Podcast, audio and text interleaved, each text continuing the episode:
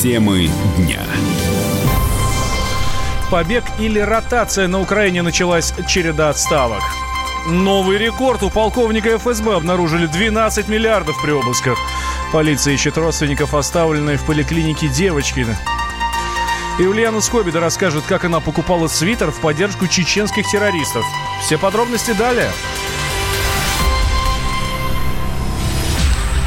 Вы слушаете радио «Комсомольская правда». Мы с вами говорим о главных событиях этого дня в режиме информационного марафона. Меня зовут Валентин Алфимов, и мы начинаем.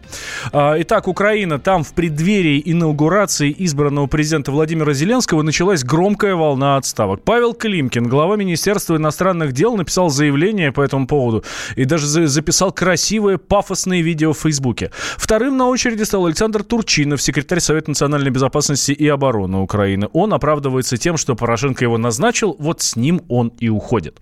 Что происходит на Украине? Это бегство с корабля или един... естественный процесс при смене президента? И стоит ли ждать еще отставок? Мы спросили у директора фонда прогрессивной политики Олега Бондаренко. На самом деле это просто планируемая ротация накануне инаугурации Зеленского. Господин Климкин и так собирался уходить в отставку. Очевидно, он бы не стал работать основным президентом Украины Владимиром Зеленским. И он был плоть от плоти Петра Порошенко. Так что его отставка – это закономерный, в общем-то, финал проигрыша Петра Порошенко на президентских выборах. Вопрос в другом. Вопрос в том, кто его сменит на посту министра иностранных дел Украины. Это будет очень важный вопрос. Не могу исключать, что это будет какая-то неожиданная фигура, может быть, прежде не рассматриваемая в такой ипостаси. В общем-то, кадровые перестановки должны быть целиком полностью. Сомневаюсь, что кто-то из действующих министров правительства Петра Порошенко сохранит свою должность должны поменяться практически все министры, за редким исключением. И то это редкие исключения скорее обусловлено тем, что у Зеленского просто физически, может быть, не хватить людей на правительство на данный момент. Но тем временем пока еще действующему президенту Порошенко и его окружению могут запретить выезд за границу. Окружной административный суд Киева начал процесс по этому делу. Всего в списке без малого 180 человек. Среди тех, кто может потерять право уезжать из страны, глава правительства Владимир Гройсман и председатель Верховной Рады Андрей Порубий. Ну и, конечно же, главное действующее лицо сам Петр Порошенко. Еще в ходе дебатов перед вторым туром выборов а, Зеленский пригрозил Порошенко, что тот может стать фигурантом уголовного дела. А, зам директора Национального института развития современной идеологии Игорь Шатров считает, что эта история с запретом выезда за границу всего лишь пиар-ход Зеленского.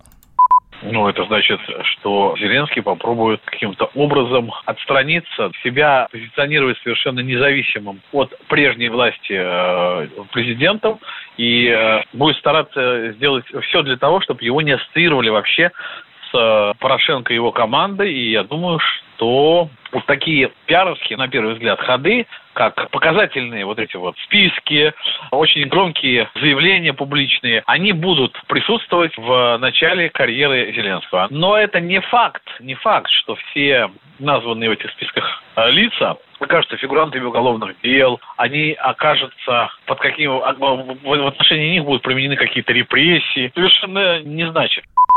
Ранее Владимира Зеленского лишили возможности распустить Верховную Раду. Фракция «Народный фронт» заявила о выходе из состава парламентской коалиции «Европейская Украина». После этого спикер Рады Андрей Поруби э, сообщил, что теперь запущен механизм формирования нового большинства. По Конституции у депутатов есть на это 30 дней.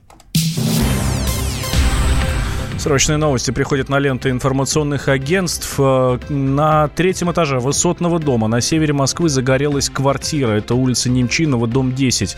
Э, люди внутри просят о помощи. В подъезде плотное задымление с пятого по девятый этаж. Сами люди э, выйти не могут ни из квартиры, ни из дома. На место происшествия прибыли уже 10 пожарных расчетов. Мы следим за развитием событий. Что там будет происходить, мы вам обязательно расскажем.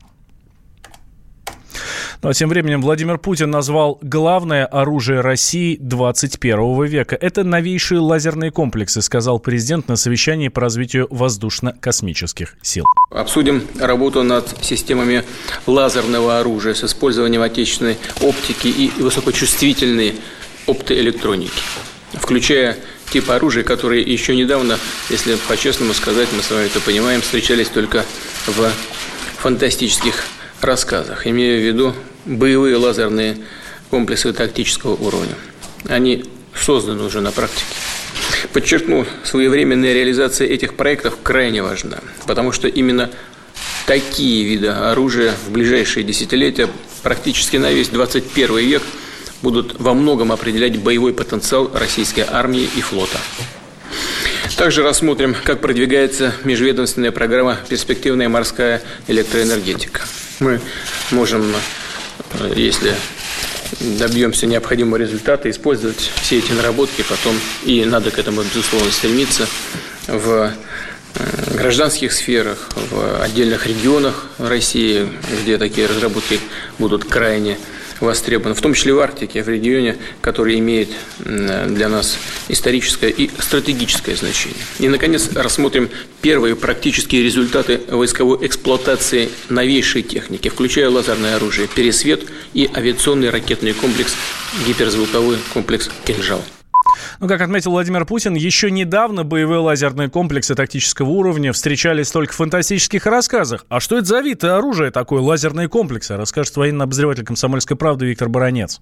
В двух армиях сегодня идет поиск наилучших систем боевых лазеров. Это в России и в Соединенных Штатах Америки. Мы тут фактически даже по некоторым позициям опережаем американцев. У нас уже на вооружении стоит один комплекс «Пересвет», но надо понимать, что этот боевой лазер, он пока еще не способен ни резать ни броню, ни железо, ни поражать поражать людей. Пересвет предназначен прежде всего для поражения оптики противника и его электронных устройств. Путин сегодня поставил задачу добиться успеха в разработке боевых лазерных систем, которые бы и были бы способны поражать объекты противника и живую силу. Такие системы боевых лазеров в России разрабатываются уже давно. Более того, мы уже на одном из этапов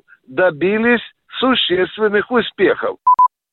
Кроме лазерного оружия, в начале недели на совещании с военными Владимир Путин заявил, что защита от гиперзвукового оружия в России должна быть создана раньше, чем такие виды вооружения появятся в других странах. Ну, надо сказать, что пока гиперзвукового оружия нет ни у кого, кроме нас.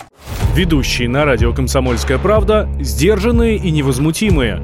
Но из любого правила есть исключение – дай по морде мне. Встань и дай. Хочешь стекло хочешь? такое? Давай. Он что говно в эфир кидаешь. Я... Ты несешь какую-то хрень. Мы расстреляем его из водяных пистолетов мочой. Самый горячий парень радиостанции в прямом эфире. Исключение из правил с Максимом Шевченко. Слушайте по вторникам с 8 вечера по московскому времени. Помните полковника Захарченко? Это тот самый, у которого нашли комнату для денег, в которой были без малого 9 миллиардов. Так вот, он сейчас где-то сидит, обливается горькими слезами. Он теперь не самый-самый. Опустился на второе место по сумме в материалах уголовного дела. Лидер гонки теперь полковник ФСБ Кирилл Черкалин. Его обвиняют в получении взятки, а при обысках изъяли порядка 12 миллиардов рублей. Черкалина и его подчиненных Дмитрия Фролова и Андрея Васильева задержали 25 апреля по подозрению во взятке 850 тысяч долларов. Кто платил такие деньги? Пока загадка, но источники коммерсанта сообщают, что это были банки и финансовые организации за общее покровительство. Неужели опыт Захарченко ничему не научил? Почему стали всплывать такие суммы, рассказал Виктор Костромин. Это председатель Центрального совета Общероссийской общественной организации Центр противодействия коррупции в органах государственной власти. Нормальная, планомерная работа на самом деле. Нужно понимать, что невозможно все и за раз и сделать. Раз и все очистились сразу. Но то, что появилась политическая воля в этом направлении, это несомненно. Хотелось, конечно, быстрого результата. Но быстрого результата в таких вопросах мы его не дождемся. Идет целенаправленная, планомерная работа, с моей точки зрения. Нужно учитывать, что если там 4-5 лет назад освещались достаточно небольшие случаи, то на сегодняшний день мы практически каждый день видим э, либо то, либо другое коррупционное дело. Ну, кстати, о полковнике Захарченко многие уже про него и думать забыли, но главное, что не силовики. На днях прокуратура попросила приговорить его к 15,5 годам колонии строгого режима и штрафу в 494 миллиона рублей по обвинению в получении взяток. Ну а московские исследователи и врачи до сих пор не могут установить личность девочки, которая вчера, э, которую вчера неизвестная женщина, не исключено, что мать, оставила в поликлинике номер 15 в Москве. Еще вечером ребенка перевезли в детскую инфекционную клиническую больницу номер 6. С врачами там пообщалась наш корреспондент Алиса Титко. Ну вот, э, в частности, что говорит Ольга Жданова, главный врач детской больницы. Девочка находится в детской инфекционной клинической больнице номер 6. У девочки легкие проявления острой респираторной вирусной инфекции. Ну, по физическому развитию девочка соответствует возрасту около трех лет. Психически соответствует своему возрасту. Девочка говорит отдельные слова, понимает обращенную к ней речь. Словарный запас также соответствует ее возрасту практически. Достаточно контактно, коммуникабельно. Сама девчонка сейчас себя чувствует уже лучше, с людьми общается, нисколько их не боится, развита на свои три года. А, и это нормально. Это рассказала детский омбудсмен Анна Кузнецова. Она провела с ней несколько часов. Мы сейчас пытались и играть, и кнопочки нажимать на маленьком пианино, и мишек называть, и игрушек по разным именам.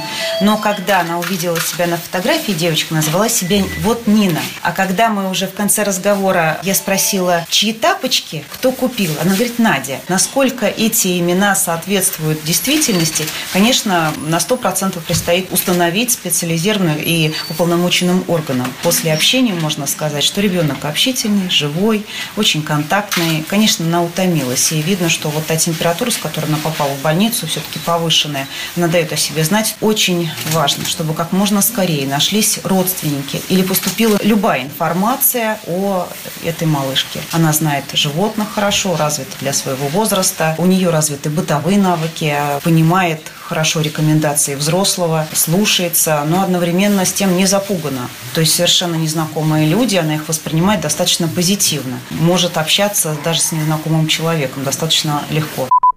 Но тот факт, что девочка чувствует себя хорошо и нормально общается с посторонними, еще вовсе не означает, что все в порядке. Специалисты говорят, что она просто не понимает, что произошло. И еще один момент. Осуждать мать, не зная, что, произ... что произошло, пока нельзя. Могут быть, ну, относительно уважительные причины, которые могут, ну, хоть как-то ее оправдать. Э, маму, которая пошла на такой шаг. Э, это говорит психолог, психоаналитик Людмила Полянова.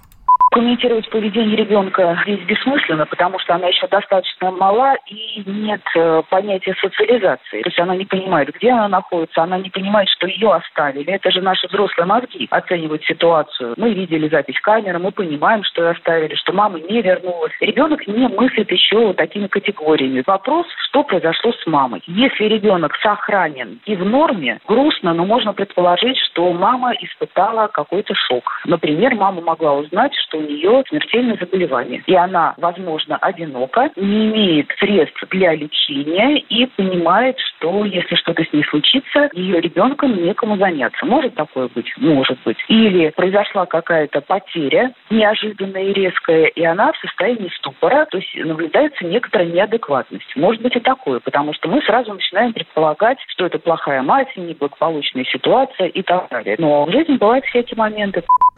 Добавлю, что эту девочку, Нину или Надю, уже готова удочерить семья из Москвы, если не найдутся ее родственники. Фотография девчонки у нас на сайте kp.ru. Я вас очень прошу, пожалуйста, зайдите, присмотритесь. Может быть, вы ее знаете, или у вас есть хоть какая-то информация.